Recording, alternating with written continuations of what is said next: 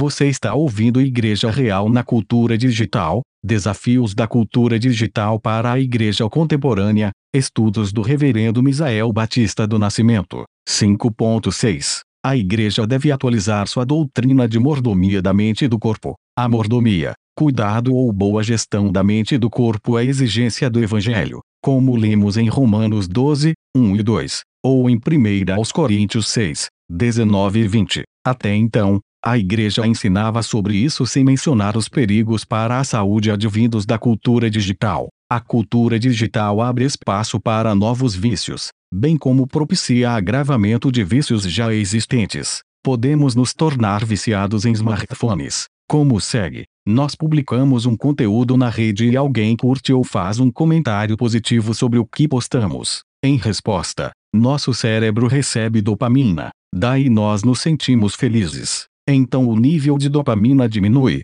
Por causa disso surge o desejo de publicar mais, ou de conferir a postagem várias vezes, para receber mais dopamina. Prestemos atenção no alerta de Cristina Gaff. A mídia móvel está levando nossas vidas pela tempestade. O tempo diário gasto pelos usuários de celulares usando seus dispositivos cresceu de 152 minutos em 2014 para 215 minutos em 2018 e deve crescer para 234 minutos até 2021. De fato, metade do tempo gasto pelos usuários online em 2019 foi em dispositivos móveis um aumento significativo em relação aos 27% do tempo gasto em 2013. Para Jaron Lanier, um dos danos deste uso aumentado é o vício. O viciado vai perdendo gradualmente o contato com o mundo e as pessoas reais. O vício é um processo neurológico que não entendemos completamente. A dopamina é um neurotransmissor que age no prazer e é considerado crucial para mudanças comportamentais em resposta à obtenção de recompensas. A modificação de comportamento, em especial a implementada por aparelhos como smartphones na modernidade, é um efeito estatístico, o que significa que é real, mas não completamente confiável. Sobre a população, o efeito é mais ou menos previsível, mas para cada indivíduo é impossível dizer.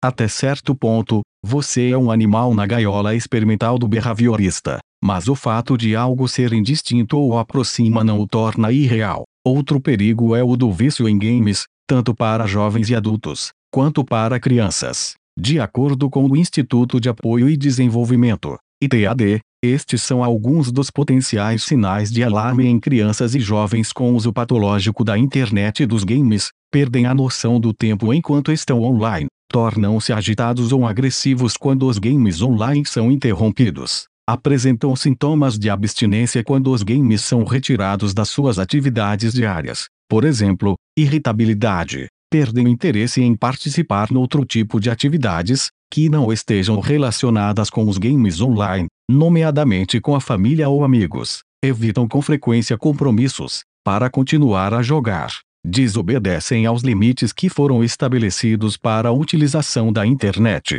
mentem ou omitem a membros da família o tempo despendido online, criam relacionamentos com pessoas que apenas conhecem online, recorrem aos games online como forma de anular ou aliviar estados de humor negativos, não se deitam a hora que seria esperada e de manhã parecem exaustos, falham na tentativa de abdicar de jogar, e os comportamentos de dependência interferem significativamente no seu desempenho escolar e nos seus relacionamentos sociais. Tais comportamentos conduzem a algumas consequências, consequências sociais, visto que as crianças e jovens com manifestações comportamentais de dependência da internet e de games passam muito tempo online, despendem menos tempo interagindo com os outros, o que pode gerar sentimentos de isolamento e de solidão, e a perda de amigos e relacionamentos. Consequências acadêmicas. Frequentemente, estas crianças e jovens exibem um decréscimo no seu desempenho acadêmico e nas suas notas escolares. Tal se deve ao fato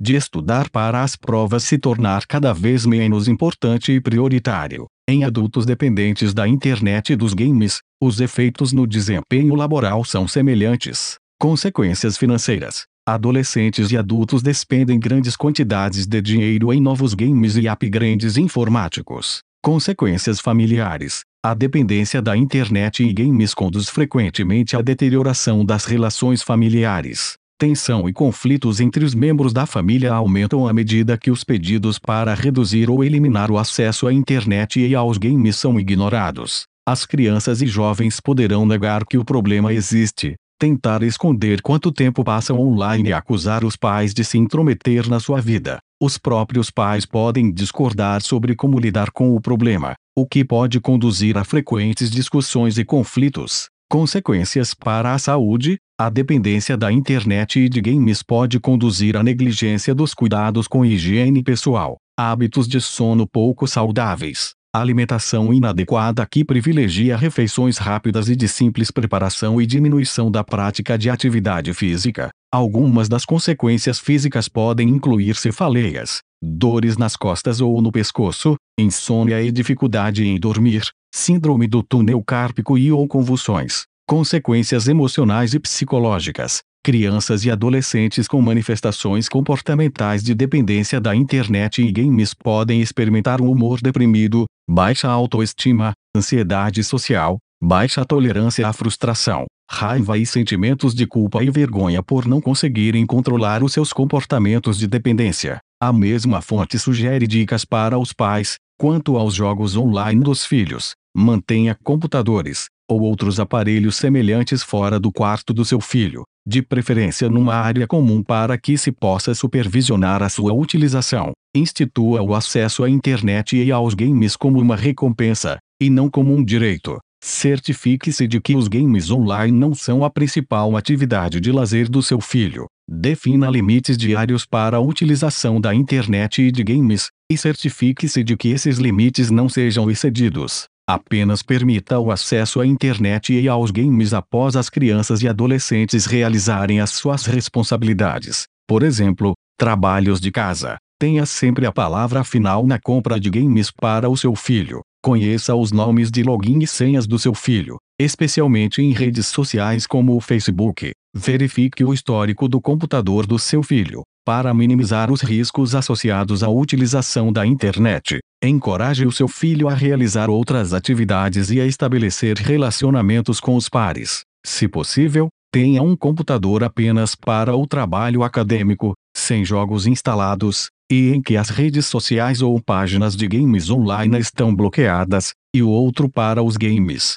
A internet favorece o vício em pornografia. Além de consequências semelhantes aos dos viciados em games, o vício em pornografia abre espaço para outros problemas. As principais consequências relatadas por pessoas viciadas em pornografia são perda de interesse pela parceira, compulsão sexual, disfunção erétil, ansiedade social, confusão mental, procrastinação e incapacidade de concluir metas, sentimentos constantes de vergonha e culpa, ejaculação retardada, crises de abstinência, HOCD, ou transtorno obsessivo-compulsivo homossexual, objetivação do sexo oposto, ejaculação precoce, gostos sexuais divergentes da sua orientação sexual, entre outras. Não nos esqueçamos das doenças neuronais, mencionadas nos estudos anteriores, depressão, transtorno de déficit de atenção com síndrome de hiperatividade, TDAH, transtorno de personalidade limítrofe, TPL, e síndrome de burnout, SB. Por fim, o uso de dispositivos eletrônicos pode produzir lesões físicas, dentre as quais destacamos a síndrome de pescoço inclinado, ou pescoço de texto, e os acidentes de trânsito. Robles informa que, normalmente, as pessoas inclinam o pescoço para a frente 45 graus ao enviar mensagens de texto. Isso coloca um peso extra de quase 22 kg na coluna, ligamentos cervicais e outros músculos cinco vezes a pressão considerada normal, de acordo com um estudo da Tecnologia Cirúrgica Internacional. Ao longo de um ano, isso equivale de 1.000 a 1.400 horas adicionais de pressão na coluna vertebral do usuário médio de smartphone. No livro impresso e no e-book, compartilhamos a figura 4, com o link do artigo de Pablo Robelos, por que seu smartphone está causando a síndrome do pescoço de texto, ou pescoço inclinado. Quando inclinamos o pescoço para usar o smartphone, adicionamos peso sobre a coluna. Um ângulo de 30 graus aumenta o peso da cabeça em 4 vezes, cerca de 18 quilos. Um ângulo de 45 graus aumenta o peso da cabeça em 5 vezes, cerca de 22 quilos. Um ângulo de 60 graus aumenta o peso da cabeça em 6 vezes, cerca de 27 quilos. O resultado disso para a saúde é o seguinte: considerando curvatura de 45 graus, a figura 5, no livro impresso ou e-book, mostra seis problemas de saúde causados pela curvatura da cabeça: dores de cabeça crônicas, dificuldade em virar a cabeça, estresse na coluna cervical, danificação dos nervos, coluna, músculos tensos e fracos, visão borrada, luz azul, Problemas de visão são reportados em diferentes artigos. Perda de 30% de volume pulmonar. O mesmo artigo informa sobre o risco de acidentes ou atropelamentos causados por pedestres que atravessam ruas usando o smartphone, e acidentes causados por motoristas usando celulares. Esses são apenas exemplos. Há outros problemas de saúde relacionados aos hábitos e estilo de vida impostos pela cultura digital, assim como, ao longo de sua história, a Igreja sempre alertou para os perigos de hábitos e comportamentos que prejudicam a saúde da mente e do corpo. Devem ser incluídos nestes alertas os novos riscos advindos do uso dos aparatos digitais.